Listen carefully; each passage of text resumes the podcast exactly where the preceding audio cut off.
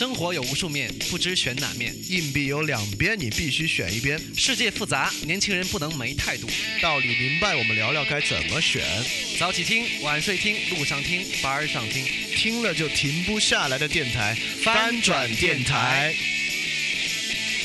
Two, three, take my hand and come with me because you look so fine that I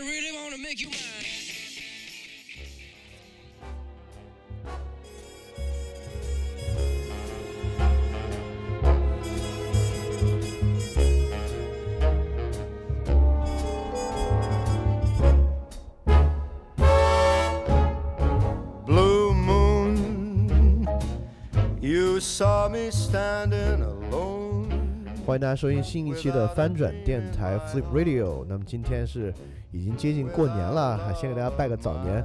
我是想接的老李。我是小白，那么今天我们还是同样请到了人类学家老袁在香港跟我们长途连线来参加本期节目。老袁给大家打个招呼。大家好，我是香港中文大学人类学系的博士生袁长庚。对，袁博士、袁教授来参加。那小白，我们今天聊点什么呢？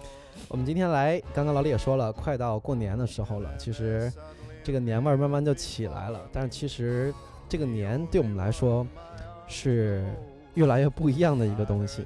对对对，所以我们今天天特别想聊的一个关键点在于，在过年的时候，在回家这件事儿上，大家是回家呢还是不回家呢？然后回家跟不回家对我们来说的意义是什么呢？这是我们特别想聊的一件事儿。对，因为小时候你就住在自己家乡啊，过年回家就没有回家这个概念，你就一直都在家。嗯那么从出来读书之后，逐渐从每年回家是个必须的事情，都不用嗯想，你肯定得回家春节。嗯，到逐逐渐渐从现在开始，我们觉得好像有点变化，对就感觉回家好像不是一个天经地义的事情，对好像有别的选择。当然嗯，我知道我跟小白这个想法其实还挺前卫的啊，这个想法，并不是所有人都这样想。像老袁，你就应该不这么想吧？嗯关于春节回家，呃，我觉得是这样，就是说回不回其实都有一定的道理。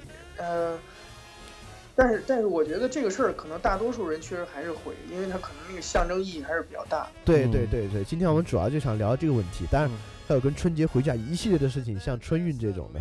对对，所以小白，我们第一部分先从什么地方切入呢？在聊回家之前呢，我们先来聊一聊，呃，可能在前春节的这个阶段，我们可能会经历的一些事情，比如说，我觉得哈，啊，跟春节比较接近，然后有点同样的象征象征的这种仪式感的一个节日，就是元旦。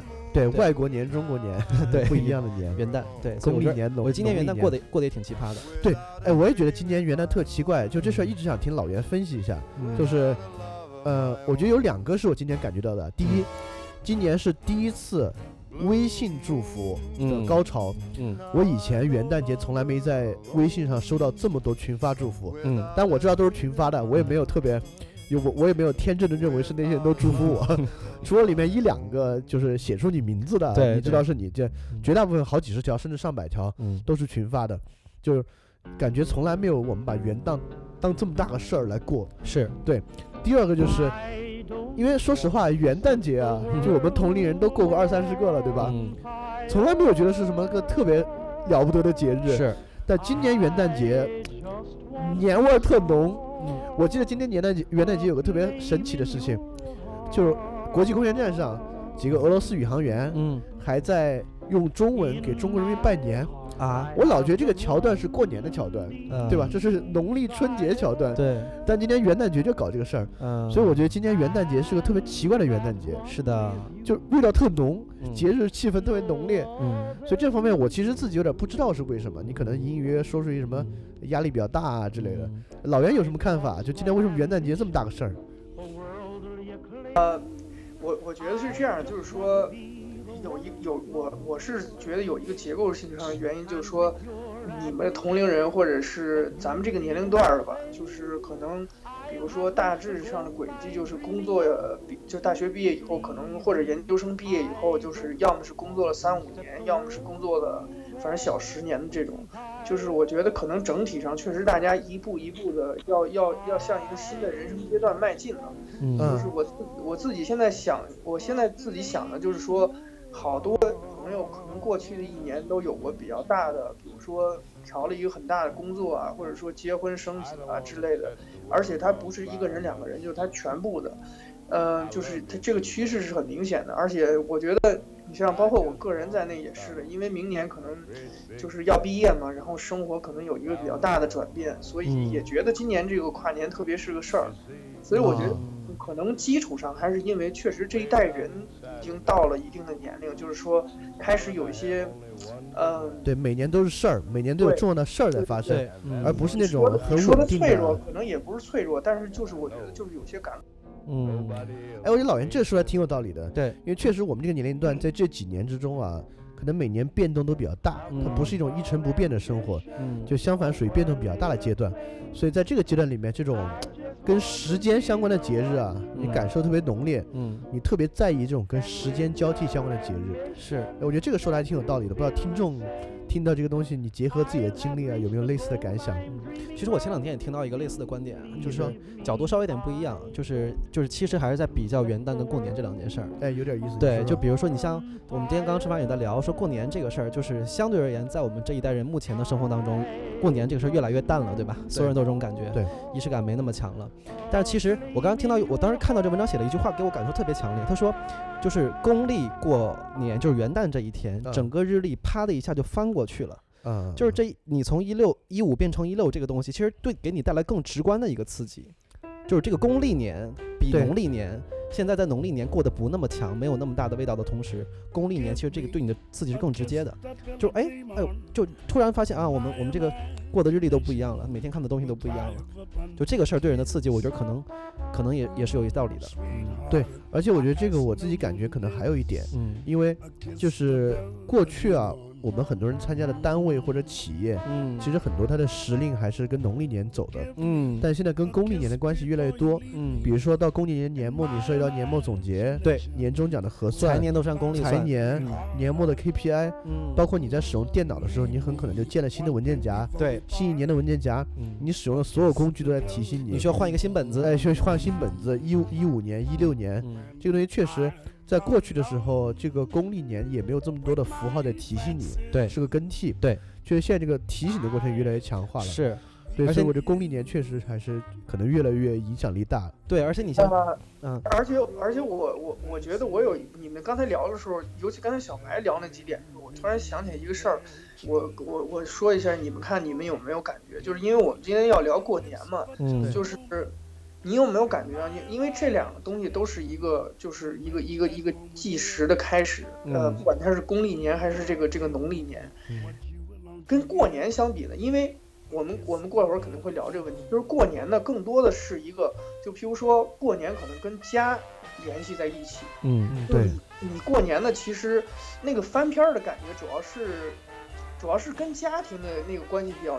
比较密切，就是你是作为一个家庭的成员，或者是你是作为一个，呃，就是你不太强调这个自我的身份。嗯。可是这个这个这个嗯这个公历的新年呢，因为我觉得可能绝大多数人的公历新年都是在，呃，就是可能在外飘的人，就是在在自己现在落脚的这个城市。嗯。即使是在家里现在工作的人呢，可能也不用就是说，比如说回到爸妈那儿之类的，反正。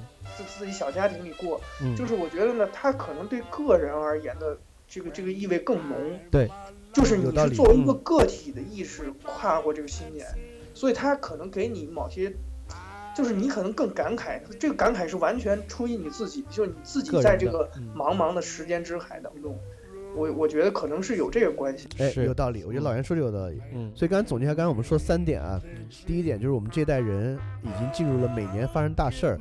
所以对于时间节日你感触很强，对对。第二点就是说，因为这个随着所有的工具啊对时间的提醒，就公历年的交替比农历年交替提醒量大，符号化越来越重，改变量大，符号号越重。第三个老袁说这也挺有道理的，嗯，对对对，更偏重于个体的一个，对对对对对，一个转折点，就个体的意义、家庭意义。因为如果家庭崩溃、原子化社会的话，每个人对于自己的事情确实会更在意一些。对。我觉得老袁说这确实有道理。嗯，对，那元旦节我们就说到这儿啊，毕竟已经是过去的事情。我们现在，因为可能大家都觉得春节距近了，虽然其实还有一个月呢，对，大家就觉得很近了。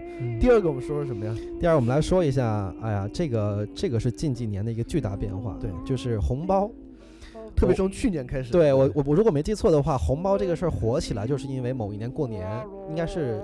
就是去年，去年还是前年？前年，前年过年，前年过年是人与人之间红包火起来。，对，就去年过年这事儿变成一个在电视上可以跟春晚互动的事情，。嗯，今年确实啊，就今年有很多新闻出来了。第一，就春节过年，支付宝拿下那红包了，啊，就不是微信了。啊，我觉得这事儿是个特别大挑战，嗯，因为连着两年我们都是拿微信发红包过年的，因为支付宝，你我们大家都知道，就臭名昭著的支付宝那个版本完全跟微信所有功能几乎一样，对吧？对对有群友聊天。嗯那今年支付宝拿这个春节微信，呃，春节的红包，嗯，就不知道会不会对我们今年这个红包的在线习俗产生什么影响？哎，这个事儿我觉得有意思，可以可以我们来畅想一下，对 会是什么情况？对，第二个就是说，呃，今年还有一个很特殊的，就是，呃，从前年我们几乎是自发的进行红包交互，嗯。到去年微信官方跟春晚合作红包交互，嗯。到今年可不光是微信、支付宝，嗯。几乎所有商家都把这个春节红包当做一个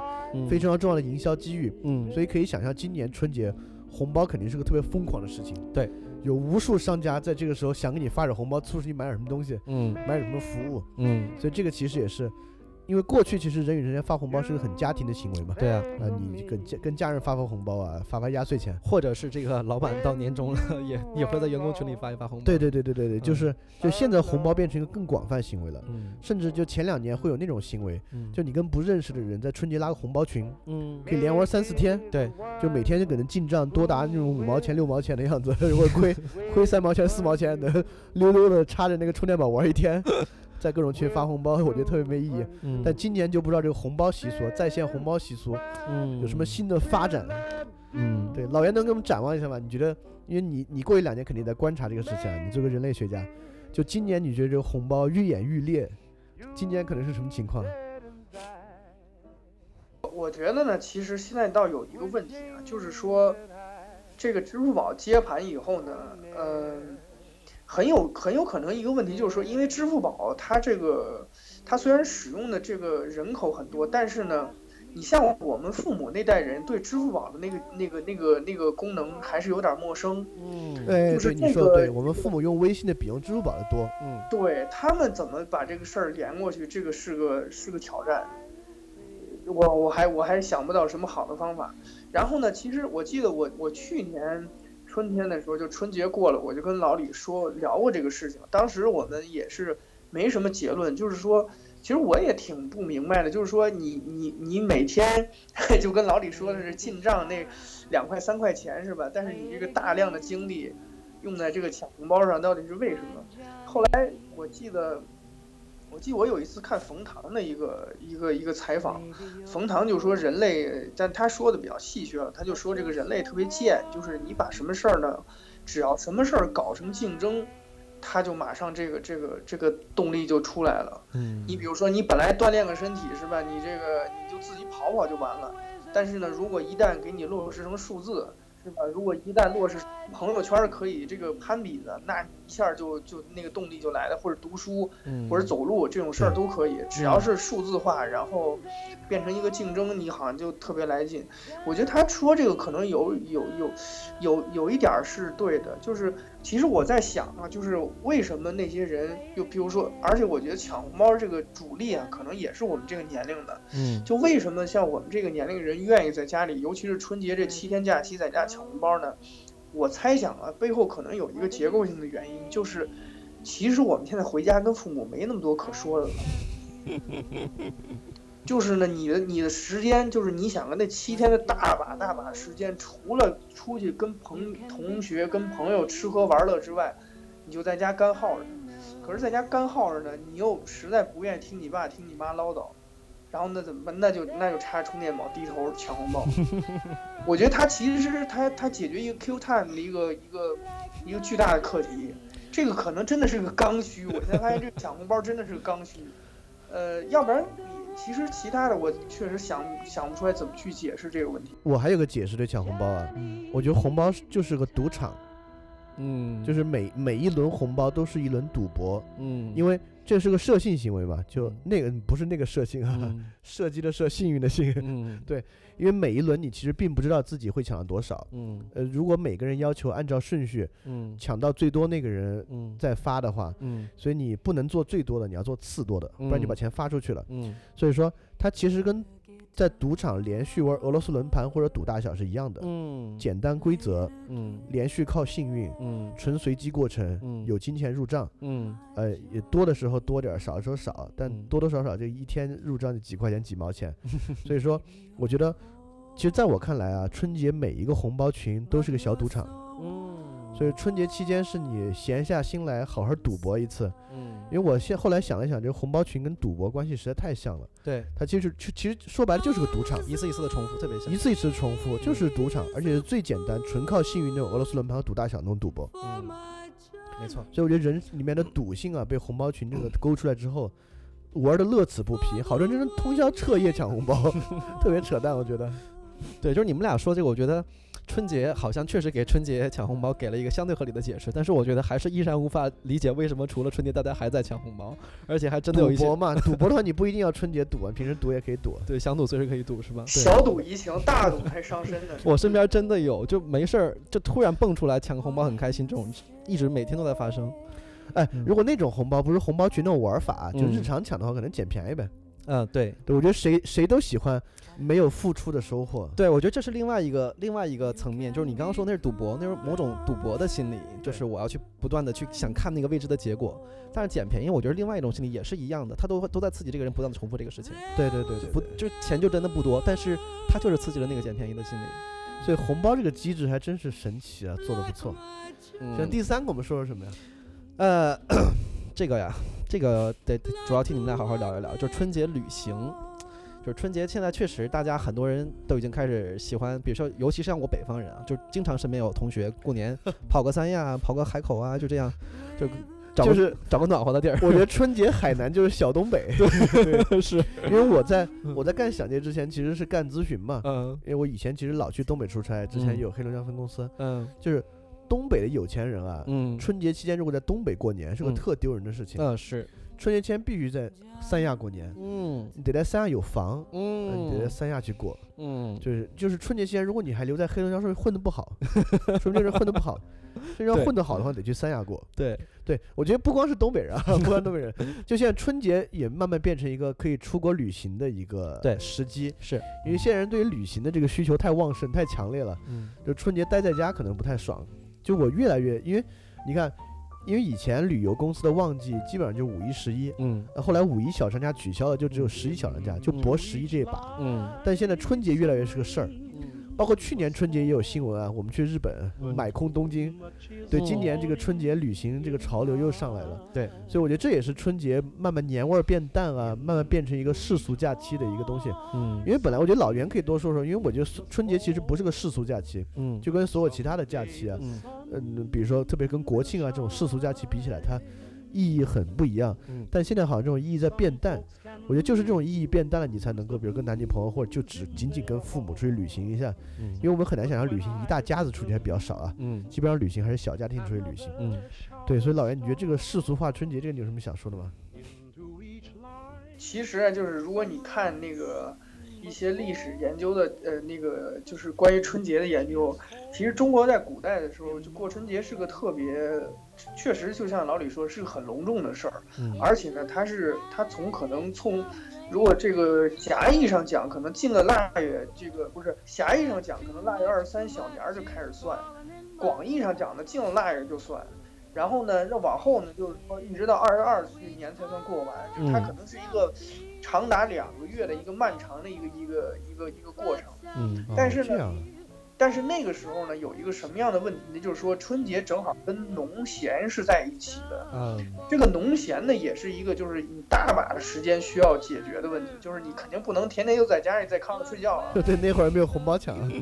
所对，所以呢，那个时候基本上是每一天它都有一个具体的事儿，就是哎，你对对对，你腊月二十几该干嘛，腊月二十几该干嘛，这都每天，所以它是这个那个那个节奏是非常的均匀的，而且呢，它是让你逐渐逐渐逐渐逼近那个最后的那个那个年，嗯，然后呢，所以你每个人你都特别有仪式感，就是你今天做完一件事儿，明天做完一件事儿，而且那会儿你想啊，就在农业社会的时候，就是你这个年一过，你基本上，尤其是在这个不管是南方和北方啊，就是你在村子里面，基本上你都你这个大年初一的早上起来，你要跟全村的长辈磕头拜年什么的。嗯，所以它是个特别大的事儿，而且还有祭祖啊，包括这个祭天啊之类的这些东西。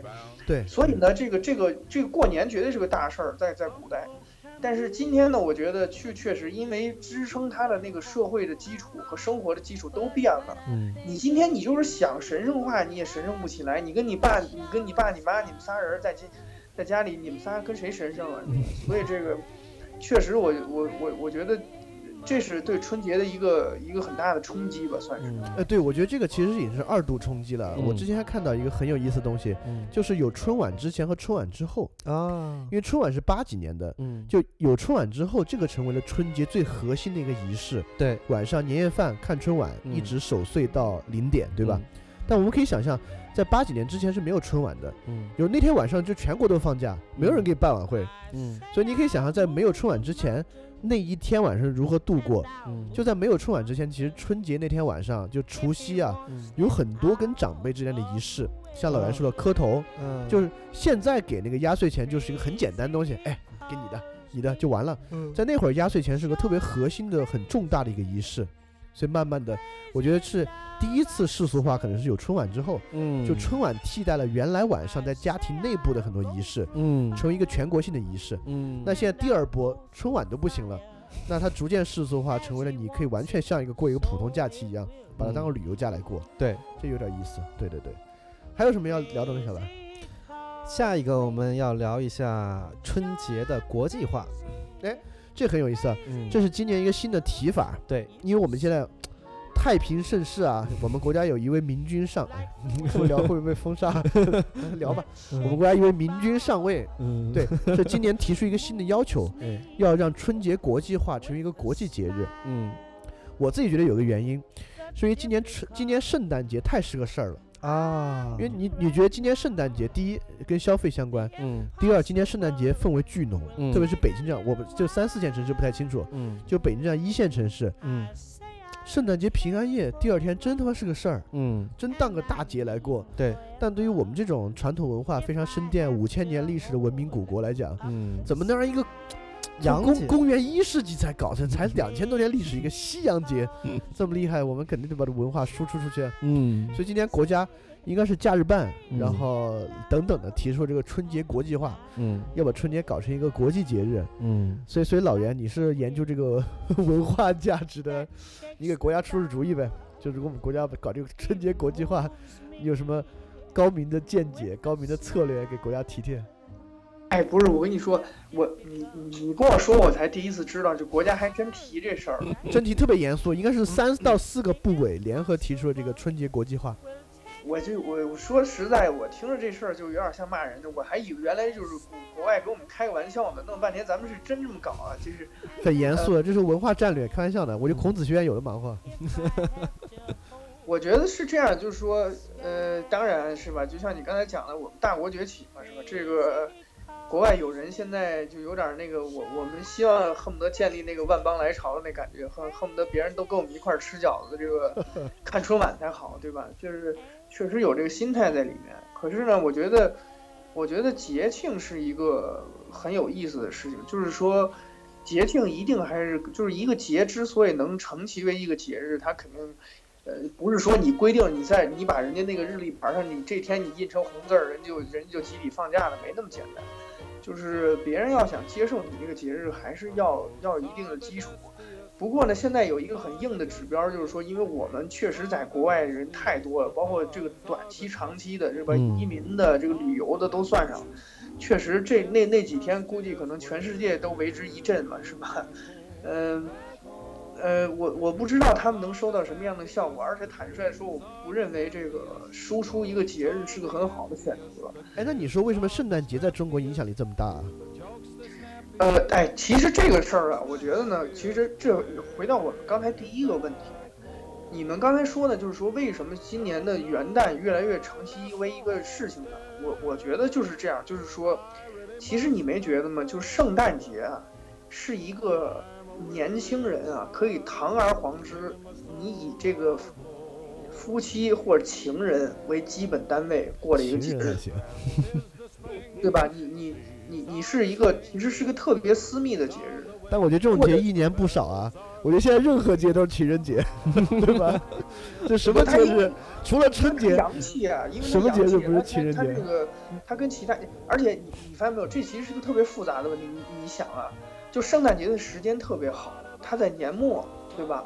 你也没什么事儿，然后呢，一般的天气都比较冷。你呢，就是开房的好日子，对，就是完了呢。我就觉得，你你比如说情人节的时候啊，这个这个情人节，情人节在中国特尴尬，一般情人节时间重合春节，就情人节时候都在家呢。对，对他就是不重合春节。你想啊，就是说你是你是你一年的刚开始是吧？你这边公司啊、单位啊，这事儿刚开始要忙呢，你这个。你你你要是说我放松了，就是一下把自己歇下来过个节，这个可能不太好。是。但是呢，这个圣诞节呢，它这个时间特别好，因为它马上挨着就是元旦。一般呢，就是从圣诞到元旦，大家都其实尤其是现在啊，我觉得不管是国企还是什么外企还是公司，其实全球大家走的时间表都差不多。对，特别我我我确实觉得你说这个对，就现在全球化了，很多公司，比如说你是做外贸的，你是做跟国外相关的，这几天你没什么事儿干。对。所以呢，就是说，我觉得它这个时间点特别特别重要，而且你不觉得我们现在啊，其实这是一个深层的问题。我觉得我们现在其实是抓住一切机会去呃消费，不是消费，我觉得是为了表达亲密关系，就用一切机会表达亲密关系，就缺什么补什么呗。对，其实就是说我们，因为现在是这样，就是说你你好比说吧，你们男朋友和女朋友啊，就是你你比如倒推三。三十年，可能八十年代的时候，你每天晚上出来，就是说，可能你们两个人手牵手，这都是个奢望。所以那个时候，你基本上每天都有那个新鲜感，那亲密关系确实是个是个值得回味的东西。但是你今天呢，你上大学，你都可以在外面同居什么的，所以没什么太大问题。就你每天都是亲密关系的时候呢，反倒亲密关系需要一些格外的，而且必须是合适，就你还不能特别僵化。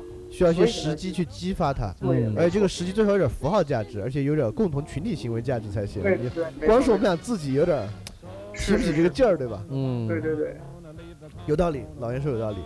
哎，我老袁特别牛逼啊，就任何问题你交给老袁解释吧，老袁都能给你一个特别好的说法。是的，我主要是你烘托的，老袁。啊？我主要是被你烘托的。你别别别别，在节目里就别这样，老杨，别别，咱咱好好录。行，我们切入到主话题吧，小白。对。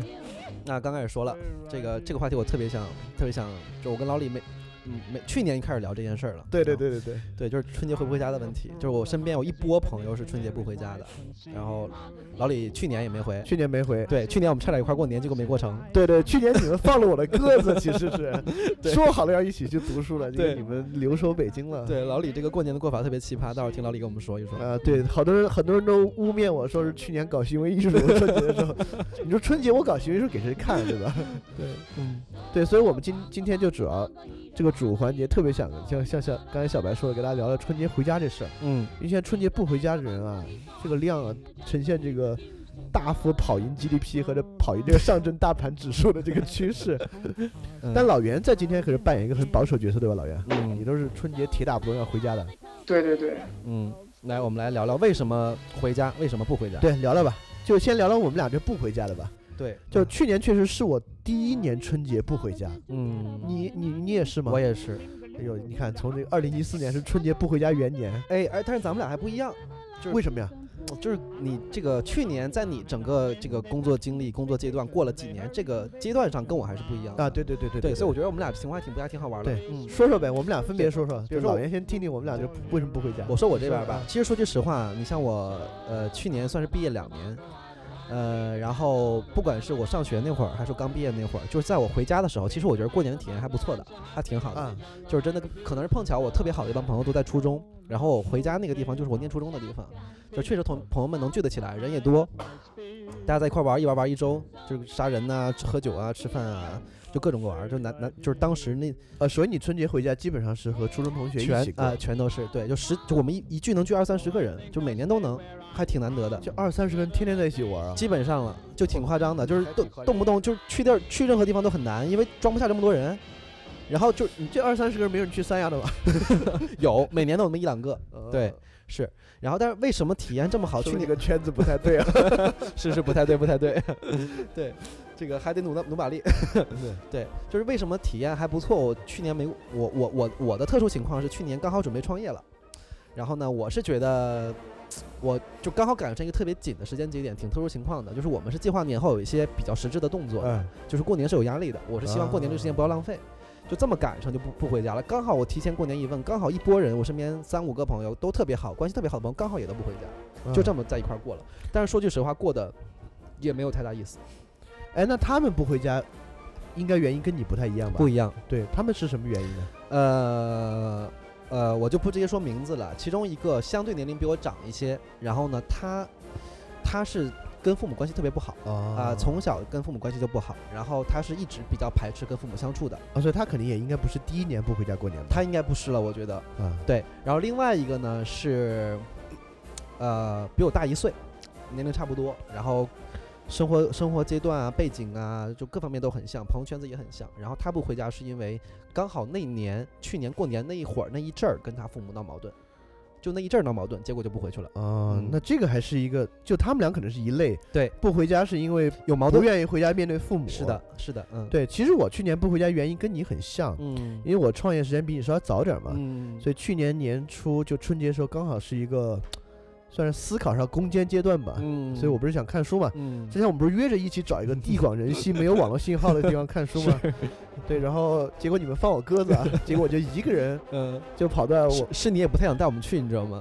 不会不会，我们都我们不是说好去村儿里分别分别找不同的人家，然后就晚上聚聚看看星星。嗯对，确实去年我跑到一个这个地广人稀，我们中国 最北的地方漠河，嗯找了一个连那个网络信号就手机只有二级信号的村儿里，嗯待了几天看书。嗯就我那几天其实挺有收获的，嗯因为确实那边连网络信号也没有，嗯而且窗外边零下三四十度，嗯没什么事儿干。我每嗯天就出去暴走一会儿，嗯，在屋里就是真的什么也没有，电视机都没有，所以说我就只能在屋里看书，嗯效率还挺高的。那嗯段时间看了得有十本书的样子，嗯还不错，还不错，对我还那还不错。我还记得你拍那个照片，全都是雪。嗯那很漂亮，很漂亮，那边中俄边境嘛，对，还不错。嗯所以很多人觉得我挺扯的，嗯，但确实因为我们俩确实不是因为跟家庭关系不好啊。对对，其实我还挺就是如果说情感上来说，我觉得我还我还愿意回去陪陪我妈妈的。对对，我也是，就是对跟家庭关系挺融洽的，只是对没回。对，那我觉得得另外两个事儿。我们俩既然啊，你看跟家庭关系也不错，嗯你愿意回家陪陪家人，嗯，然后去年你说哎刚创业啊，嗯攻坚期，怎么今年又不想回家了呢？呃，也我觉得还是跟这个事儿相关，就是你说你今年为什么？首首先我们俩今年都不回对吧？我觉我其实我我最近在剖析这个问题啊，就是嗯我在问我自己，就是就是说句实话，就是你你真的让我回回顾去过去年过年那段时间，我真正干什么了吗？其实我觉得我没干什么。嗯，就是像你真看书了，你你你你比较自律嘛，对吧？而且找到一个特别好的、有利好利好条件的一个环境对。但是我去年那会儿，我就觉得就基本上就在家玩儿，然后呢也没心思自己去好好想点事儿，也没嗯干什么实际的产出，然后我就开始怀疑这件事情了。结果今年又是类似的情况，我就告诉自己，我觉得我需要跟用户一块儿过年。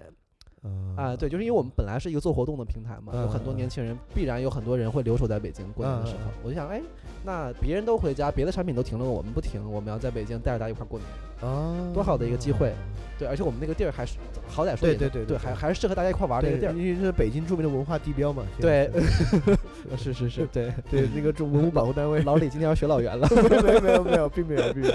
对，所以就今年我就是我我我这即便是这样，我觉得可能也没有什么最后好的产出，可能说不定也没有几个人愿意跟我们玩儿，呃，但是我肯定有肯定有。对，但是我我我还是心理上就是倾向，我觉得我还是得这么干，嗯。嗯，对是。但是说句实话，开篇的时候老袁说那句话让我挺挺那个的，哪句话？就是他说这个回到家里面可以让你完全的做一个状态的调整。啊。我觉得这个事儿，哎，说不定好像有好效果，真的说不定，有点让我动摇。因为我因为我今年情况比较特殊，嗯。因为我三月份不得不再回家一趟，也不能叫不得不，说的好不情不愿的，啊。就三月份得回家一趟，嗯因为奶奶九十大寿。啊，对，所以如果春节回家呢，就很密集的时间，连回家两次，嗯。我就觉得，因为春节北京确实清静，嗯。因为我因为我现在又到这个攻坚阶段，对，所以我觉得要不然春节在这儿看看书，三月份再回家，嗯。所以我也不会像去年，因为去年如果不回家就是连着三百六十五乘以二，对，嗯见不到家人。那今年只是可能晚一个月，往后嗯推一个月，嗯，所以今年刚好又这又这个机会，算是连着两年不回家。嗯，其实我觉得可以在老袁说之前，咱们再把第三种矿也挖一下，因为我碰巧碰到了，就是你像咱们其实蛮普遍的，因为我我也嗯认识今年跟父母关系不好，导致不回去，对你像跟父母关系不好的，这是一类。然后呢，咱们俩就是确实有点其他理由，有点事儿嗯还算好啊。对其实还有一类呢，就是其实跟父母关系还不错，但是不愿意面对亲戚的。啊，对对对对，还有这么一类，比如说比如大家族在那边，回去不得不面对亲戚那种对，就比如说这个我们录节目坐在身边这位朋友，就是 对对对没有说话哈觉得。你还有个旁听嘉宾，对，他就属于这种呃想跟妈妈一块儿过年，但是不愿意跟亲戚过年。哎，你说到这儿确实是一个新的趋势，嗯。呃，也是因为我们这代人很多在外面漂泊的，嗯。买房了嗯。或者经济条件不错了，嗯，就单把父母从一个大亲戚环境里面接接过来接过来，或者带父母出去玩儿，哎，过年，嗯，这个确实也是一个新的趋势。对，嗯。嗯，其实我能理解为什么很多人不愿意，因为我们家是个大家族，算嗯比较和睦的，因为我们嗯大家族一共五家人生活在一起，哎呦，就彼此之间挺和睦的。嗯但我确实能理解，有好多家庭，我也听说过一些，嗯一个大家族彼此之间特别不和睦。对，有一个特别重要的情况，我觉得我们家当然和睦也应该能比较长久，但有一个很重要的原因也是因为爷爷奶奶辈儿还在。有有的大家庭里面，就爷爷奶奶那辈儿还在的时候，整个家还能维持住。嗯一旦爷爷奶奶就是那一辈儿人不在了，只留下父母这辈儿平辈儿兄弟姐妹，嗯，关系就一天不如一天，对就矛盾一下就爆发出来，涌现出来了。对，或者爷爷奶奶那辈儿逐渐的家庭的影响力和话语权降低了，嗯哎，就下一辈儿开始掌握话语权，嗯彼此的问题就会比较大。嗯但我觉得还有个原因是因为我们家经济条件也一般啊，没什么财产可争，利益纠葛比较少，所以关系比较好。嗯，确实，就我们这代人，我也听说过一些是大家族环境不是特别好，对所以过年的时候回家的话，就是其实挺尴尬的，因为你就是中国人有老传统，你又觉得你不得不待在一起，你过年彼此不相往来也挺奇怪，对但待在一起吧就特尴尬特奇怪。对。其实这个有，这个我确实也有一个类似的体验，就是你要真的问我，其实我我我隐藏着一个感受，我可能没有特别直接，但确实我真的觉得过年跟亲戚在一块儿过年体验特别不好，就是他们一定会，就是亲戚之间，像你说的，可能就我觉得都不止关系特别特别差，就哪怕是关系好和睦一点儿的，他一定都有一些比较不能拿在台面上说的话，有有一些亲戚之间的某某一些关系，某一些纠葛，比较复杂的东西，但是他们一定要在春节的时候说。哎，哎，他们一定要当着、当着小辈儿哦说，喝了酒了吧？应该。对，一喝酒他们就要说，他们说这种话的时候，其实我就是特别不爽。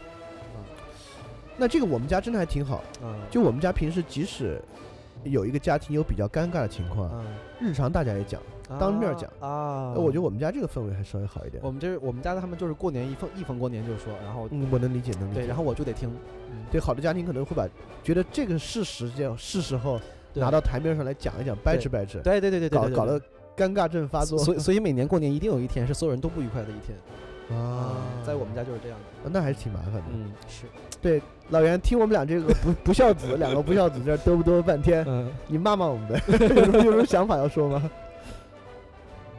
其实我我听你们讲这些特别感慨，就是呢，我我突然觉得我今天我我突然觉得我今天这个肩上的担子很重，得了吧我要替这个，好像是我要替这个中国传统价值这个做点儿这个辩护之类的。就变卫道士了，你这。对，最近这两天这个关于辩护什么，关于这个大家都都挺热心的，然后、嗯呃，就站在这个位置上非常的难受，我是个公诉人的角色嘛，说说说说说，不太好办。嗯呃，我觉得呢是这样，就是说，当然你们刚才说那些情况都都都存在，我承认都都存在，而且而且因为呃老李知道我这个做博士论文期间在家里，在这我们靠近我们家那个城市住了两年，也跟家人在一起，呃，算是我觉得我还算是比较理解现在中国三线城市或者小城镇的这种日常生活吧，我能想象得出来，嗯、就是他们现在的状态，包括他们在这个过年期间有的特殊的一些情况。我先说说我自己为什么要回家吧，好吧，这个呃也也算是给你们给你们俩一个交代，我觉得。那是这样，我觉得呢，我但是我不认为我这个回家的理由呢是一个具有普遍性的，是吗？呃，我觉得可能很多数人回家呢是一个非常的，就是要么是惯性，就是不回家是个巨大的这个道德上的负担，是吧？你你你你在外边玩野了吗？你这个过年都不回来，这个这个在今天的很多中国家庭里面还是一个很很严重的指控，对，肯定的。就很多人还是有这个压力，我其实我就背负这个指控，嗯，在我们家里边。呃，但是我觉得还好，因为凭我对你们家人了解，我觉得他们至少知道你在干什么。就是他们虽然不高兴，但是他知道你在干什么。对，嗯，对吧？今天呢，我觉得，呃，你们刚才讲了好多的情况，不愿意面对亲戚啊，不愿意面对这个这个，就同学聚不起来。包括刚才小白讲那种，其实我去年春节感觉特别明显，因为我在家过了两个春节，就是。这个田野调查期间过了两个春节，一三年的春节的时候是我们，因为我们高中毕业十周年，十周年的那一年就是春节，我们搞了一个，就我们一个老班长搞了一个聚会。然后呢，就是非常热闹，来了大概二十多个人。嗨，会越多热闹？小白他们那随便每年都三十多个人。我我我这毕业前两年嘛，来了二十多个人。高中的高中的同学现在能聚集二十多个，简直就是个奇迹了，就非常难聚，因为大家各种各样有事儿。嗯。然后呢，我们那天特别现在就我们这个岁数人，可能生了孩子之后，很多人就不出来了。对，就是完全。然后呢，你知道吗？然后一四年就是呃不是一五年，就刚刚过去的这个春节，哎呀，我感觉就特别明显了。就我们又想聚一个聚会，结果来了连十个人，可能那天就来了五个人，好像。嗯。就是你跟谁打电话，就是哎呀不行，孩子小，实在出不来。再不然女同学就是哎不行，我今天初三初二是吧？我在在婆婆家，或者是怎么怎么样，我今天回娘家，或者是这个这个各种各样有或者出去玩的不在家的，就是可能最后就来了五个人。后来我们就特别凄惨。后来我回去就想，你说这还聚有什么劲啊，是吧？五个人就别来了那种。你放心，老袁，我就等他们。未来家庭关系不好，想出来胡搞了啊！这个同学会是一个 最最近的场合，你放心，同学到时候一呼百应都来了。咱咱就先别说这个，我我我我，当然我是这样吧，就是说，我现在想用什么东西能概括一下你们刚才介绍的各种各样的情况呢？发生在你们身上呢？发生在呃我们都知道的朋友或者是身边的人身上？其实我还是有那个感觉啊，就是我觉得。今天，因为你想啊，如果如果把我们这代人，或其实我们这样说有点不对了，就是中国的这个大规模的人口的外流，年轻人口的外流，可能从两千年初的这个，呃，或者九十年代末的这个高校的扩招开始，对吧？可能已经我们绝对不是第一代人，就是我们之前可能可能整个八零后都是这样的。对，嗯，不过呢，但是有一个问题就是说，因为你想啊，就是说我们这个飘到北京来。从大学毕业到现在，就还是跟我刚才讲元旦那个事儿有联系。就说，我们这一波人基本上，呃，这个漂泊的这个这个时间和精力已经累积到一个度了。那累积到一个度呢，我觉得有一个特别重要的一点，就是说，我觉得在今天啊，特为尤甚的一点是，其实刚才小白说有些人不愿意回去见亲戚，你说他为什么不愿意见亲戚呢？其实我觉得呢，就说咱们现在。设设想一个情况，就是说他跟他们他们家像老李一样，没有什么大的冲突，也不像小白家那样一样，就是说大家有一些特别不好的习惯，就说每一个人都非常正常，这个家庭呢也很和睦。就为什么这样的人，有些人还是不愿意回家？我感觉一个最重要的一点就是说，一个在外面生活了十年的人，跟一个在家里生活这十年没有断过的人。你们在经验上有一个巨大的鸿沟，说的通俗一点，就是聊不到一块儿去了。嗯，这个问题越来越严重。对对，就是你今天就甚至你生活在不同的城市和不同的生活阶段，就比如说，呃，创业阶段呢和生活已经很稳定，嗯，就追求传统中国价值观里面安居乐业那样的，就是各自往前走七年，再坐到一起，真正话不投机半句多，但 是有时候。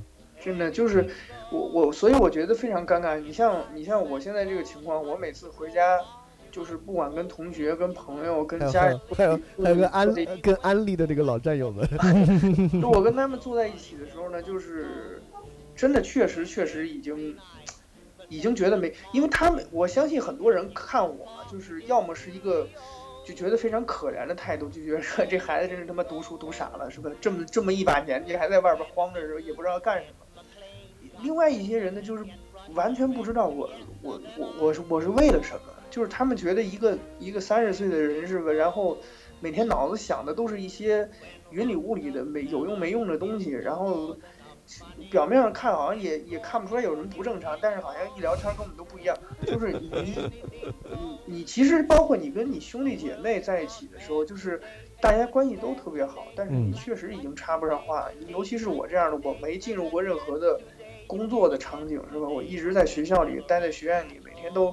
都干这种这个自己把自己关起来，然后看书啊、想的想事儿啊、然后写东西的这个日子，我的弟弟妹妹们他们都开始，比如说开始聊公积金啊，是吧？然后这个买房买车，买房买车啊，然后出国旅游，然后这个这个家里装修是吧？这个怎么样摇号就开始聊这些事儿。对对对对对。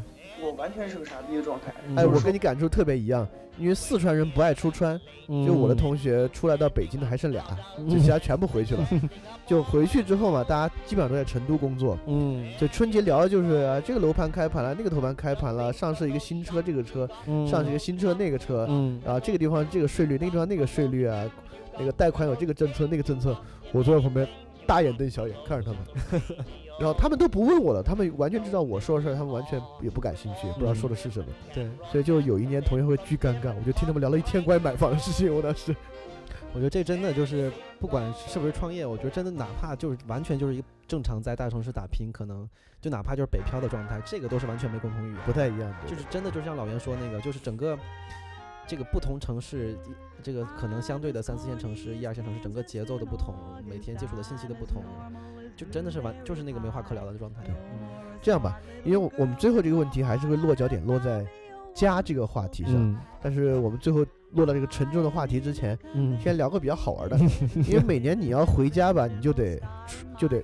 坐交通工具回家，对，因为我们离家的距离都各不一样，对，就是可可能我属于最远的一个了，就老袁相对较近的一个，对，呃，我们都经历过这个春运啊，好多人人类最大规模的迁徙，哎，对对对，因为 我在成都的同学其实不知道春运为何物，四十分钟到家，对，像我就经历过春运，就我们三个春运吧，就这样，我们每人说一个最惨的经历，最惨的经历，对，就你春运期间。特产，因为春运现在春运越来越好了，对吧？高铁修了之后，好的地方就好多了。嗯。但过去我们还经历过惨日子。啊，我估我先说吧。对，你说个惨。我我估计你们俩都比我惨，所以我先说。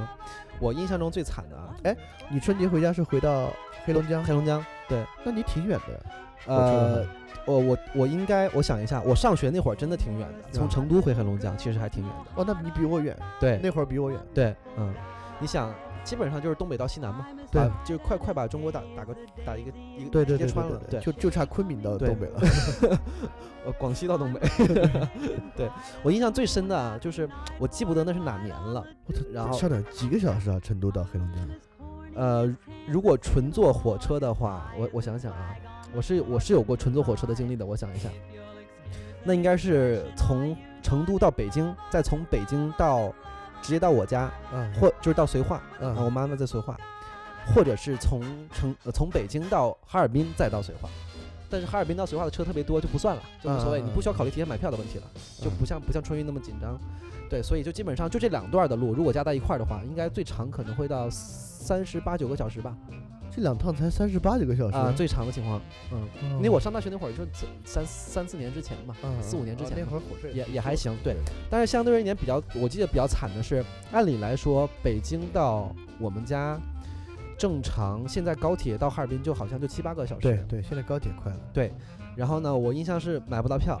然后就每到春运的时候，会有一些个个别铁路段有一些加车，嗯，然后当时加了，就是加就实在没车可加了，加了一类叫零客的车，L 打头的那对零客，然后就是特别旧、特别老的车，这种车它优先级极低，它一定会避各种车，避停绿皮火车，对对对，逢站就停，对逢站就停，然后逢一是逢站就停，所有站都停，二就是它一定会避车。各种对各种别的车经过，他又得找地儿停。对，那个煤煤的等级都比较高，对，就是煤的煤的等级都高一些。所以就正常按理来说，可能十几个小时的路就走了将近三十个小时。哇塞！就光那一个光本来比较小的那一段，开到弹尽粮绝，基本上走了一个全程的时间。嗯，然后没座硬座。我记得是有硬座还是没座，我都忘了。嗯然后就站着站着睡着了，就那种各种情况都有。那还是挺惨的。然后还是到家了，最后。嗯对嗯老袁呢？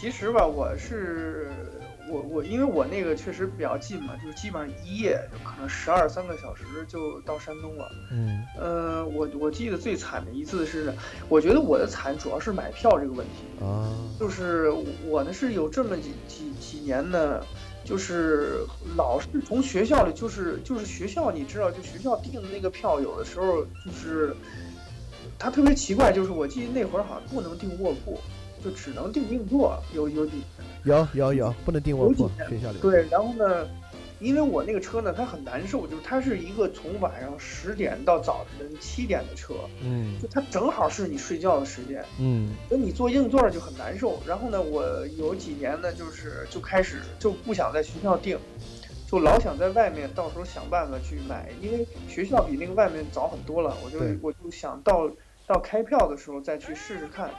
然后呢，就有几年就就玩岔了，就是没没票了。那会儿啊，还是你知道，就是这个这个这个电子售票之前的时候，你还有一种买法就是黄牛票。嗯，对对对对对，那个时候是买黄牛票，就是说打电话给他。对，我记得北京当时有好几个网站，就包括现在很火，什么五八同城，当年什么的都可以转火车票这种。嗯哎呦，那真是满北京市。我记得有一年我来香港之前的两呃之前那一年那年的，因为我是一月份的时候，就是正好是过年之前那个星期来香港开会，然后呢从香港回北京以后，飞北京以后呢，完了再坐火车回家。我记得呢是我在北京刚一落地，飞机刚一落地，我就开始操心这个回家的票的事儿，然后第二天我就。我我当时我跟老李一样，我们都在民族大学。我记得我取票那个地儿可不在回龙观，还是在哇塞，那么远，回龙观，还是在霍营吧，反正是就是就一哥们儿的票。哎呦，你不怕把你卖了？跑那么远？巨漫长那天，而且那天早上起来特别的冷，我就早上起来可能七八点钟吧，就坐坐那个地铁一直到回龙观，然后加了五十块钱吧，还是加了六十块钱把那张票拿。嗯，就是因为它短嘛，它本来也没几个钱，就是卧铺也就不到二百块钱，那你再加五十块钱，你想这个，它那利润就很高了。然后这个，呃，但是我我这个路上惨的一次是，就是就是前就是我上大学前两年，就是我还从学校订票的时候，那会儿真的是真的特别难受，因为你就只能是坐着那个。我不知道大家那个坐那硬座有没有坐过后半夜的硬座，就是当这个所有的环境都已经就是空气污浊，然后这个到最难受的时候，那那段时间那真是生不如死，那个太难受了。那这样老袁，好在我确实比较短，对，坐火车的惨痛，听听我的啊。买票不惨，我爸认识那个铁路局的人，嗯坐惨。就买票不惨吧，我也买不着那个卧铺票，嗯实在太紧俏了。就我们这个省啊，是个出出川劳劳务输出大省，嗯就每年春节你要赶上民工返返程潮啊，嗯太可怕了。嗯我某年，我跟你说那次给我的心理阴影极大，那是我最后一次坐火车，从那之后连火车都不敢坐了，特别可怕。嗯那次买了一个硬座，嗯还有座位，嗯然后那个车是从攀枝花到北京的，是我们这儿啊非常典型的一趟 K 幺幺七，啊，攀枝花到北京这车我也坐过，坐过吧？嗯，坐过好多次 K17 从攀枝花到北京，经过我们德阳，嗯。我从那儿上车，嗯。上车我都傻了，就车上已经全是人了。嗯。然后我上车之后，车里挤到就已经，我这么说吧，整个车厢一节列车车厢老老火车并没有多长，嗯。我确实我上车那个门，就我的座位在车厢的另一侧，嗯。可能第四排不第五排，嗯。我花了大概四十五分钟走到我的座位，嗯就中间过程就是不断的往前挤，嗯。就列车上已经没有地面这个概念了，嗯。就民工的铺盖等等的麻袋就在地面上，嗯。就行李多到已经可以把地面占满的地步，嗯。就列车跟那蹦床一样高一截，你就说直接踩上那个铺盖往前走。我上车第一反应就是我在绵阳要下车，嗯，我要转飞机，嗯。然后就是我开到绵阳的时候尝试了一下，嗯。下不了车，就是 已经不可能下车了，对就上这个贼船下不了车，嗯。然后我就艰难的走到我座位四十多分钟，嗯，然后火车是这样硬座，一边是三个座，一边两个座位，对，两个座位的座位上站了三个人，嗯三个座位的座位上站了五个人。嗯，然后我就说，这个座位是我的。然后那五个人下来一个男的说：“行，你站上来吧。”因为站在那座位上比站在地上要稍微好点儿，啊站在地上更挤。嗯就你可以想象，那个列车上没有任何空隙，站在地上也站在座位上。还有更可怕的事情，嗯你想行李已经多到放到地上了，嗯所以我的行李啊已经没有任何地方放了，嗯，顶到自己头上。你见过印度妇女吗？所以我的行李一直顶到自己头上的，然后没有上厕所的概念，因为厕所里面全是人和行李。嗯，三十个小时，我操。啊！当然当然，就当列车过了郑州之后稍微好点儿了，嗯，但过郑州应该是一半多，嗯。将近二十四个小时。嗯二十四个小时包括一个夜晚，嗯。没有吃饭，嗯。为了让自己不上厕所，嗯。我只喝了半盒牛奶，嗯，就那种纯牛奶，嗯。就 自己从箱子里做了半盒，一直把箱子顶到头上，换各种姿势，左手换右手，右手换左手。中间有几次我都要崩溃了，说不行，我跳窗子我也要下车，但后来到车站发现没有这个选项，下不去，实在下不去。嗯。那次是我人生中真的最后一次坐火车，就最后一次坐硬座长途火车，这个确实有点再也没有坐过，留下了非常深的生理心理阴影。嗯，最后到北京西站的时候出来的时候，我觉得哇、就像从地狱重返人间的感觉，好，真的纯 hardcore 老李这个确实太 real experience 特别可怕那次，操，太牛逼了！我估计可能这是我我近几年都不会听到更牛逼的故事了。这火车故事太厉害了。好，像我们这还差了一下这个 hardcore 火车故事，对，我们回到这个就是就春节回家这个事儿。嗯对呃，这样吧，因为说实话，就我我跟小白，纵使再有理由啊，嗯我们不回家，还是因为家是什么，为何要回家这个观念的改变。对，因为其实比我们俩回家的条件更差的人有的是，嗯。想尽办法，无论如何春节也要回家。嗯。就我们那事儿，说实话，你要改别的方式也行，只是说，就讲讲实话，对我们来讲，就家，说实话嗯，没有那么重要。对。对，在我们的生活中没有那么重要。对，这是一个非常重大的改变，我觉得。嗯。所以我们聊这期话题，最后想落到的还是这个问题上，就是春节为什么要回家？嗯。就那个家到底有什么意义？嗯。因为因为这么说吧，呃，我觉得有个日常生活中的事情，就很多女孩保持了 一天甚至半天和家里打一次电话。嗯，小白，你跟家多长时间打一次电话？基本上每周都有吧，但是每我就是每周我妈都给我打电话啊，她给你打对吧对？我从来不会主动给我们家人打电话。对嗯我现在是我也不怎么给家打，我们家也不怎么给我打，嗯就可能每个月打一次电话吧，啊，特别。老袁呢？你能跟你家的沟通？我是定期的，就是每个周日呃或早或晚不一定，就是给我给我给我爸打一个电话，给我姥姥打一个电话，我我会把他那个放在我那个那个电那个手机的那个日历的提醒上，到点儿到点儿我就打一个。对，所以你看，所以老袁每每年都要回家，我们俩已经开始不回家了，嗯这不是不是什么别的理由和借口啊，就家庭观念。嗯就老袁还想到跟姥姥打电话呢，嗯就我们俩确实在这方面要疏远一些。是对，所以说我相信，因为我跟小白还不算最年轻的新的一代北漂或者年轻人了，就越往后越年轻的人，这个家的概念应该越淡化。对而且随着时间往后推，这个家的概念会越淡化。嗯这个老袁，其实，在你的那个人类学研究里面，这也是一个趋势和现象嘛？你能说说吗？对呀、其实哎，其实这个都不用扯学术研究。呃，大家如果有国外的朋友的话，如果美国人或者英国人，你们会觉你们会听谁？如果在北京工作的话，谁谁圣诞节非得要回美国吗？呃，包括在美国的人，你认识他的，比如说他他可能住在南部，住在洛杉矶，如果他家可能在东北部的话，你听说过谁这个过？但是他们也有人回啊，这个这肯定有。但是你，我觉得他们就是说这比例跟我们比，完全不是一个比例。嗯对他们不会觉得说这个事儿是一个必须要走。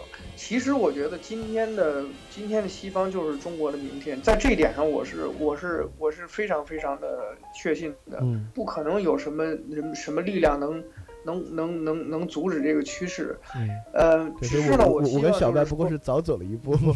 对，没错，因为这就是我想说的一个事儿，就是说，我们这代人还还把这个事儿当一个问题，可能假设啊，等到我们三十年，我什么三十年，就等到我我们的。我们的子代就是比我们再晚一代人长大以后，他们都觉得我们今天聊这个话题很奇怪，就是他觉得没有必要讨论。我觉得都等不到子代，你就主要九五年小孩儿 可能听我们聊的缺的这三个人聊这个事儿。而且你刚才说还有个很严重的，就我们的子代，就我们这代人还有个大的挑战困境，就是有没有子弹这个问题。嗨，那你别说，现在国家开放二胎了，这个还是有一批人愿生的。没戏，好多西方国家对不聊这个，还是集中在过年这回家这事上。嗯，那老袁，我想问问你啊，因为我跟小白可能这个问题上有共鸣，就家庭跟我们的疏远，第一来源生活方式的差异巨大，嗯，第二方面来源于见识、眼界，嗯，和对很多问题的选择的差异巨大，嗯，你也一样，其实你过的生活，我觉得从你家庭来讲，和你家庭环境要理解起来，其实也挺难的。为什么会做这个选择？非常困难。对。那你为什么还坚持在做这个？呃，有老袁是我们这个传统道德的守门人这个角色呢？哎呀，其实还真不是你说的这个这个道理。既既然今天这聊了吧，是吧？那我就我得做个细的公诉人，得做个系统陈述啊。对，敞开心扉说说。对，我觉得呢，有有，我觉得这个事儿有几个原因。呃，第一呢，我最近就是可能可能也确实跟 确实跟这个年龄到了三十岁左右的时候，他那个心态上有一个变化有关系。就是呢，我我最近这一两年会有意识的在自己的生活当中，我自己给自己设定一些仪式。这个春节对于我而言是个仪式的一种。就是我我会我不管别人，我也其实我甚至也不管我们家人怎么想怎么看这个问题。仪式对于我而言，就是这个事儿对于我而言，我知道这是我自己的一个仪式。就一年到这个点儿，我就必须要干这件事儿。然后呢，你不要问它的意义，你最重要的就是说尽善尽美的把它完成，然后就行。这是第一点啊。你是给自己一个节奏啊？对我我我自己非常有意识的强化这个东西。哎，那不不行，我还得追问一句啊。比如说我，我觉得现在春节对我来讲，如果今年我读书还读得特别爽的话，我觉得我春节也快成一仪式了。但我的仪式选择了一个跟家庭要素无关的仪式，其实是一个说白了很自私的、很个人主义、非常个人化的一个仪式，对吧？你跟自我实现、跟自我提升有关的。那你，那你选择这个仪式，为什么一定要还是跟家庭有关的一个仪式？我觉得这，我觉得其实我其实正是因为说，其实哎呀，其实我不是说因为我家庭观念很重，我是觉得呢，我我刚才也讲了，我对这个事儿比较悲观。我认为中国人变成这个世界上其他民族那样，就是开始不重视这个新年，只是个时间问题。我们迟早会进入那一天。对，而且我也认可，很快。我我对我我觉得这个家庭的观念确实受到了很大冲击。我呢，在这个方面上讲吧，就是说，但是这第二点呢，有两个层次。第一个层次呢，是我觉得从宏观上看，我真的觉得我们这代人在目睹了一个特别大的伦理的一个转换。嗯。而且这个事儿就发生在我们这代人身上，再往下没了，就是就我们这代人。对，再往下也没这个矛盾和冲击了，就自然而然接受新的的新的秩序。其实呢，我有一点点就是说。当然也不能说的那么那么惨吧，但是我确实有我我希望我目睹这个过程的一个一个考虑，这个可能也是确实多年这个学术研究做下的病吧，就是说他愿意目睹一个社会的转型，然后你哪怕很无力，但是你参与其中。呃，这个第这个原因的第二点呢，从我个人的层面而言，因为我最近这几年我刚才也跟你们聊了，就是说。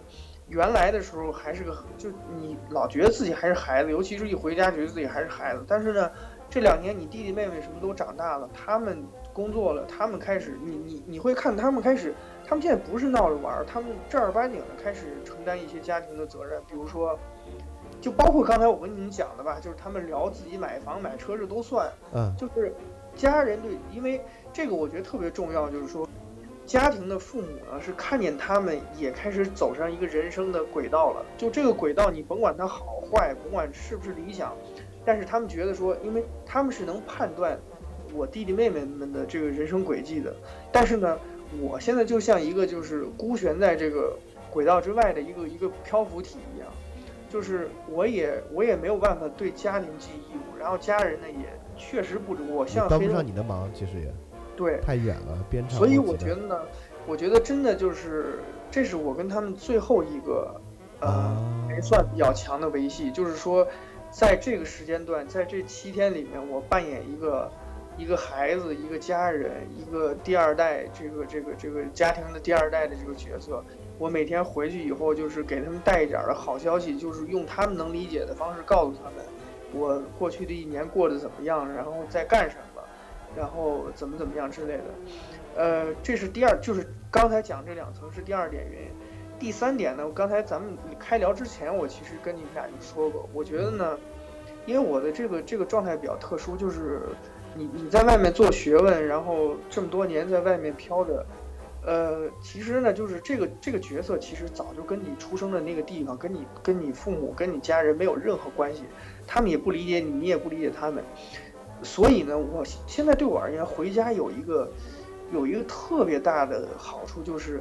因为你一进家门，你就开始你就知道，就比如说你要开始进入到另外一个角色的模式当中了。嗯，哎，在春节那七天，我真的能能放松一点，真的就是彻底不想任何跟平时的熟悉的生活相关的，不想我不想理论的问题，不想这个这个国计民生什么乱七八糟的，就完全是过日子，就是等着晚上吃饺子。就是等着第二天去我们哪个叔叔家看看他家儿子，他孩孩子生孩子，就这么点事儿。就是他对我而言是个，确实是个角色上的转换，所以这一点其实我是有私心的。就是我觉得回家以后，用这种非常强制的手段，真的能让我整个一年就真的我我觉得我我其实是我其实是觉得对我而言，出去旅游啊玩儿，屁用没有。就是我我我，即使是你现在把我扔到三亚，是不是把给我扒光了，让我在在在沙滩上躺着，我还是想那些事。那他警察给逮了去，你就扒光了就是上来躺着。但是我回家确实确实不想这些事儿了，所以对我扒光躺着还爽。所以呢，就是反正综上所述吧，就是我就觉得，就对我而言，确实过年回家有很多很多的。啊，这还是我觉得老严剖析的还是蛮细腻的，也不光是个家这个东西。但老袁前几点说的还是个家庭意义的，但我觉得对我们来讲，就是第一也是有家的人，跟家庭关系也没有那么糟糕，也也也，而且说实话，家人对我们也并非没有期待，春节回去啊，看看你啊，状态好不好啊，跟你聊一下，就家人对我们的这个需求其实强于我们对家人的需求，对，但我们还是这个一意孤行的 选择了，对。选择了一个在家庭之外的路径，嗯，但是我真的觉得老袁说的那个那一点是特别有道理，就是还是生活阶段的问题，就是我真的觉得，如果让我想象，比如说咱们俩可能再过几年。就真的可我跟他差不多，我也是 而立之年的人了。你年轻，你年轻，老得了吧，老铁，别别扯淡了，一样，我跟你一样大，小白比我们俩稍微小点儿。嗯，所以所以你会觉得，如果你再长几岁的话，对我觉得当当突然有一天我意识到我可能需要为家庭去承担一些。哎呦，我这个我成了最后一个不负责任的人了，今天。你才是你是你才是最前卫的，对我才是这个最前卫、最不负责任的人。靠，最后，嗯，那你说说，你你觉得可能过几年你会想法跟我类似？有可能，我不知道。我我我其实至少我听到老袁这个话，我心里面还挺挺认同的。嗯，对。完了完了完了，那那我我真正最不孝的一个人了。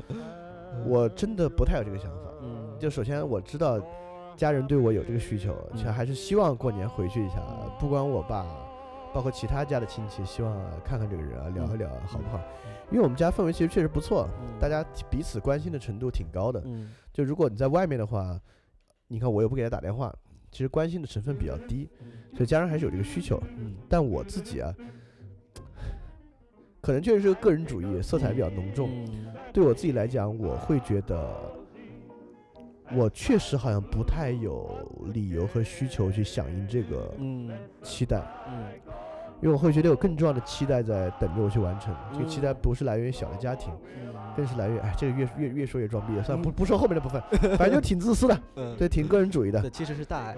哎别别别别别别别别给我贴金了我我都贴不上这金别给我贴金了 对确实是但但我也意识到一些我我认可老袁说这点就我这个想法不是一个奇怪的孤立嗯。在越年轻人里面随着时间往后推越来越多人会有我这个想法对。这其实来源于你跟小家庭的纽带在减少嗯。现在很多女孩之所以跟家人联系比较多很大程度还是因为不安全感。嗯，因为他可能需要一个屏障，需要一个港湾保护自己。嗯，但当这个你自己的生活环境越来越成熟的话，嗯，我会觉得大家跟家庭的纽带会拆的比较散。嗯，对我可能是就先走出了一步往前。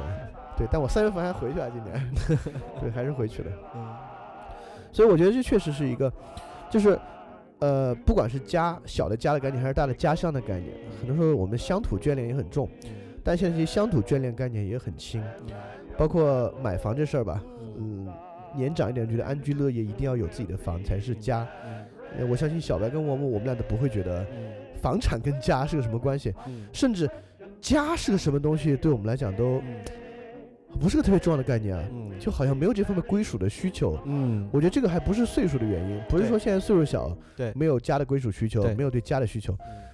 我能够，我完全能理解自己，我即使岁数再大，对家的就嗯这个东西啊的需求其实并不大，嗯。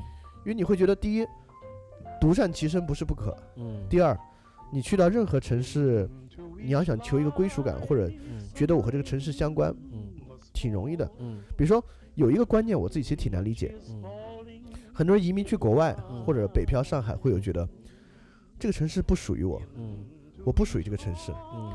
呃，这个话的观点我大致能听懂，但我自己不能理解。嗯。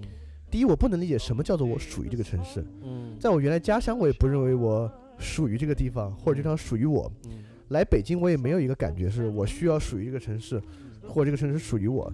这个城市跟我保持一个相关性，完了。嗯。对我生活在这儿，嗯这个城市有我需要的东西，就这么简单。嗯所以我没有这个想法。嗯我觉得你跟我这地方，就小白，你你应该有类似的想法吧，挺像什么一定要有家啊，或怎么怎么对样。，是的，嗯所以我觉得对这个归属感和港湾的需求比较弱，就落实到小家上，其实也一样。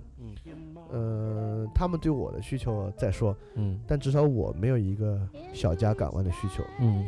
像老袁说的，过年期间他可能想换个节奏，嗯。那我相反，我过年期间想把节奏加得更紧，因为没有任何其他东西干扰嘛，你可以嗯。完全沉浸在一种嗯，呃工某种工作啊或者嗯。个人的节奏里面去，把它抓得更紧一点。确实，嗯，对。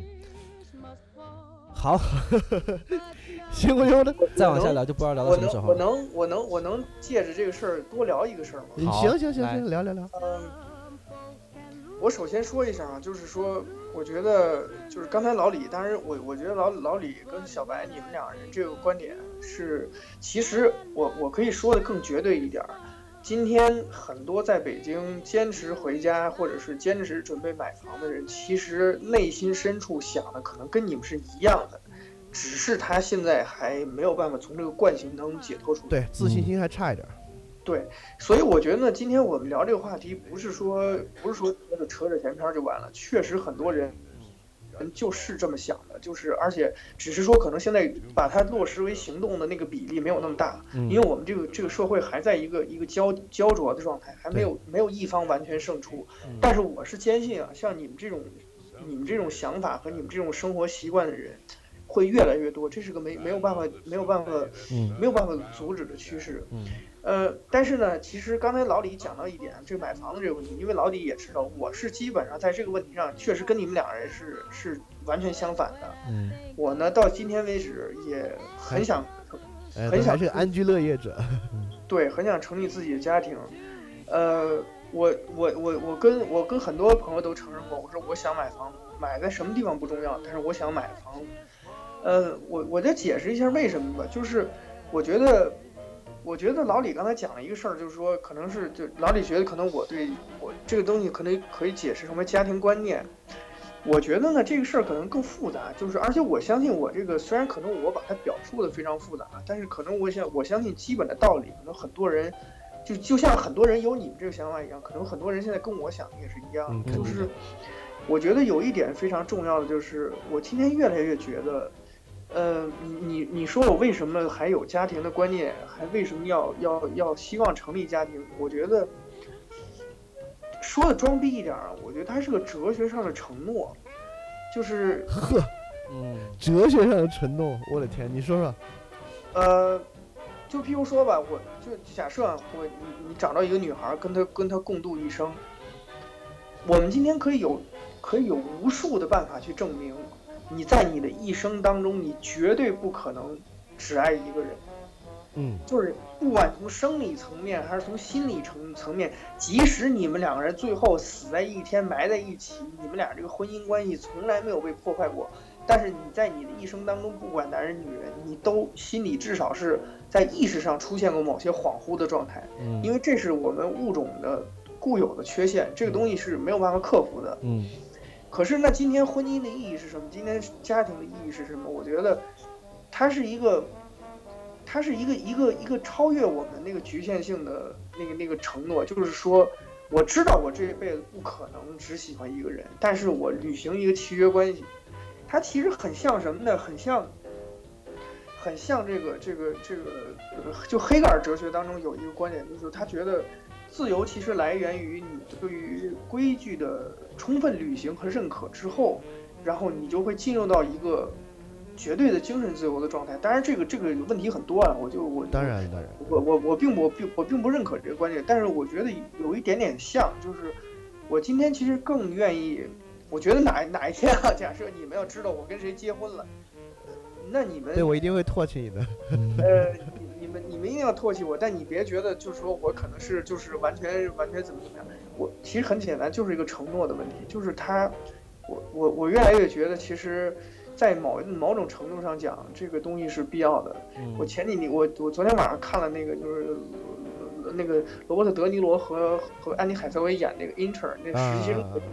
我觉得美国人真的，就是其实今天美国队已经不是这个问题了，但是他仍然能抓住这一点。就是德尼罗在那个在那个角色当中，就等于说他完全生活在上个世纪的六七十年代，所有的价值观基本都是传统的，所有的生活方式都是传统的。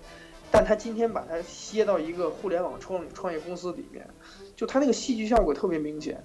我觉得其实对那个时代的人而言，或者对人类的某一个阶段而言，那个承诺或者是那个角色真的是重要的。他对你的人格本身是一个是一个必要的补充。你你承担这个角色，意味着你知道自己的局限性，某某种程度上你知道自己的局限性，你对自己有一个约束。然后呢？我我不说这个东西好坏，就是但是会有人选这个路。对，这是个选择。我觉得老袁就我又只能看出来你还是一个前现代社会和现代社会心态的人，就我们是一个偏现代社会和后现代社会心态的人，甚至甚至是后现代社会之后应该还有个社会形态变化太快了。嗯。那么心态的一个人往那个走的过程中，对他是个选择。但我觉得你这个我还是觉得像卡夫卡说的，如果你要去刻意构建个什么秩序的话。我觉得很可能适得其反，对吧？但这只是一种可能性啊。对，其实我觉得老我老袁说的特别好，我觉得我我们这个节目最后确实需要你说我们装逼也罢，会怎么样？我们我们会提到一个这种层面上来来来讨探讨这个问题。嗯，是因为这些问题我们平时不聊，不愿意去谈，它太严肃，离生活太远，太形而上学，甚至太空洞。嗯，但是，呃，我我我我们都有一个共同的观点，就是这种问题你绕不开。你可以觉得太严肃或怎么样，但你总会有某些时刻，你需要去面对这种问题的考虑拷问。嗯，呃，你自己如果理解不到这个层面，你就在一种更模糊的状态之下去模模糊糊感受这个问题给你的冲击。嗯，但如果你能剖析到老袁这种层面的话，你可以更清楚去观察到这个问题是什么。嗯，或者比如说你能像我一样说出。你可能是什么样，会什么样，你能够自己把它分解出来，你能更好的面对这个拷问。就是说，这东西不是说你不去关心它，它就不存在；你不去思考它，你就遇不上。嗯，这都是真真实实你需要去考虑的事情。对我就，我所以我觉得刚才老袁说的特别好，确实是这样一个东西。好，那节目差不多了，行，我们今天节目就到这儿。对，这就完了是吧？啊，对对对对，你就就是那再给你一句，就是一句了。啊，是哎。呃，我我我是这样的，我确实确实是动用一点私心，我我今天想在节目的最后，呃，真是我今天要装个逼，装个大点的。刚刚才那个还不还还不是吗？不够不够，我想再装大点的。我下面这个这个话呢，其实是我心里特别想说，其实我一度想把它写成一个文章放在豆瓣上，但是我最近比较懒，确实这个这个文章没写出来。但是说说说，老袁说说，这个是一个公益广告性质的这个这个这个结尾。我呢，在这儿，在这儿呢，就是呼吁所有啊，就是如果你听到这期节目的，跟我们同龄的差不多的人啊，呃，因为因为肯定的，在即将到来的这个春节假假期，我们会在网络上看到各种各样的跟我们年龄差不多的人吐槽自己的父母如何逼婚，吐槽自己各种各样奇葩的亲戚如何用各种各样不适应的方、不适当的方式关心你，这个回到家以后跟这些七大姑八大姨缠的有多么讨厌。我其实能充分理解这些东西，但是呢，我真的呼吁一点，就是说，因为我觉得这里面有一个很不好的行为，就是说，因为我们一年可能只有这一个星期回去，所以呢，你的父母跟你、你的亲戚跟你之间所有的那种关心，可能会用非常戏剧性，这个戏剧性有时大到有些荒诞，甚至有些有些怪异，有些让你感觉不适的方式表现出来。但是呢，他真的。不意味着说那些东西都是假的，不意味着那些东西都是都是他就是想难为你，就是不理解你。有的时候他们只是我刚才讲的，就是说因为经验上的巨大的差异，他们没有办法表现出来。因为我在我在做田野调查期间，曾经跟很多父母，就是子女在外面的父母，呃，有过这种生活上的接触。我理解，就是今天所有孩子在外面飘的那些父母。他们的生活的常态其实就是沉默。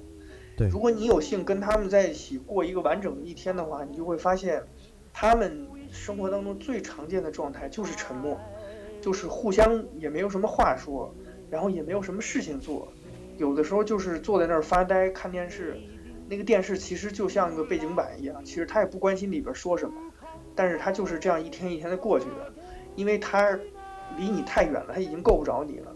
我觉得呢，我们这代人是一个，确实是一个历史的历史的见证者，就是他可能是整个中国的社会的发生巨大变化，在我们身上是最定最典型的体现。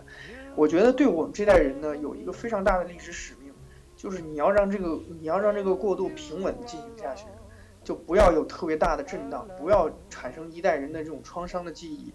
我希望呢，因为我们是。相对而言啊，不是觉得我们这代人思想上更开放、更容易理解他人吗？那我觉得大家把那些平时能理解特别怪诞事情那种态度拿来理解你的父母，然后呢，就是我希望呢，我们用最大的善意去贴近他们的经验。你可能特别讨厌那个东西，但是你不要不要用一种彻底戏谑和反讽的态度。就是我觉得他们也很不容易，他们也是渐行渐远的一代人。他们终究比我们更先离开这个世界，我觉得我们在这儿呢，用一个用一个尊重他者的态度吧，把这个事情做完，算是这个尽一个最后一点点特别勉强的义务。这个义务其实跟家没什么关系，其实就是个社会人，你你送别一代，然后迎来一代，然后妥善的这个处理自己的生活。呃，总归呢，我觉得就是有一点这个这个倡导，就是大家。以后在这个，尤其过年期间，在这个网上各种各样戏谑自己父母或者是抒发自己感情的时候呢，其实，呃，更多一点点去理解他们，因为他们真的很不容易。嗯，这个呢，真是我我今天这是老李知道我我很少这么这么装逼的这个做。挺好挺好挺好。呃，而且我了解你其实也不是特别偶然的，其实。然后然后这个算是个公益广告性质吧，是一个希望听到的这个。同志们能够能够想想这个事儿，我我自己真的觉得这是个事儿。好了，这个时间占用结束完毕。没事，我觉得你 说的好。这样吧，既然你代表这个前现代和呃和现代社会说了，那我代表这个现代社会后现代社会说一下，没那么长，我就说短一点。我觉得，呃，如果从我这个视角看这个问题，就是说，呃，我们对以往的一代人负有责任，我们更对接下来的一代人负有责任。就是说，过去不可追，但是未来还在前方。所以如果更负责任的度过这七天，但我不认为你在这里玩一玩逃避家庭是一个负责任的态度。但更负责任的过这七天是，这期间除了去照顾上一代的情绪，你可以看看你为未来在这七天节奏的能做点什么，你能带来什么。不是说你的七天里改变社会啊，你改变自己就行了。你这七天能够好好的改造自己的话，也就是为未来做了很多大事儿。也就是说，如果能够负责任的为自己生活，这也是个很重要的事情。嗯，所以如果如果老老袁刚说很有道理啊，我也我我也很看不上。如果你回家的话，戏谑父母啊，戏谑亲戚，说亲戚逼婚啊，跟你聊这聊那，亲戚本本质上还是关心你的，没必要，嗯，非在你身上找点什么优越感，对吧？但我觉得，如果你想选择另外生活也很好，就是你要么去送别上一代人，要么你自己亲手去迎接下一代人。对，这就是我们硬币有两面，你必须选一面，你可以选那面，可以选择这一面。对对，这就是我要说的。好的，你给我把那个房东大爷那手机号公布一下，给人拉 好，我这再再往下就变成辩论会了，咱们收一收。那不用，我我我我跟老袁已经过了互相辩论的时候了。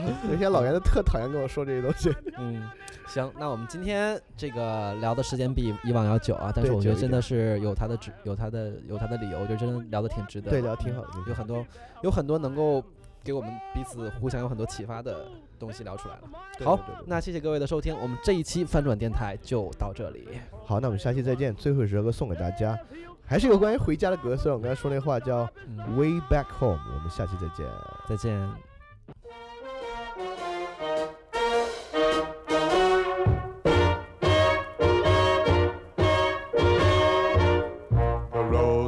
The dustiest, the winds are the gustiest, the gates are the rustiest, the pies are the crustiest, the songs the lustiest, the friends the trustiest, way back home. Back home. The trees are the sappiest, the days are the nappiest, the dogs are the yappiest, the kids are the scrappiest, the jokes the snappiest folks the happiest way back home. Don't know why I left the homestead. I really must confess. I'm a weary exile singing my song of loneliness. Grass is the springiest, the bees are the stingiest, the birds are the wingiest, the bells are the ringiest, the heart's the singiest, the arms the clingiest, way back home. What about the sun? Sun's the blaziest, and the fields the daisiest, and the craziest, the laziest, the boys. Are the wittiest, the girls. Are the prettiest, way back home. The pigs are the snootiest, the owls are the hootiest, the plants the fruitiest, stars the shootiest, the grin's the funniest, the smile's the sunniest, way back home. Don't know why I left the. I really must confess. I'm a weary exile singing my song of loneliness. The food is the spreadiest, the wine is the headiest, the pals are the readiest, the gals are the steadiest, the love the liveliest, the life the loveliest way back, way back, way back.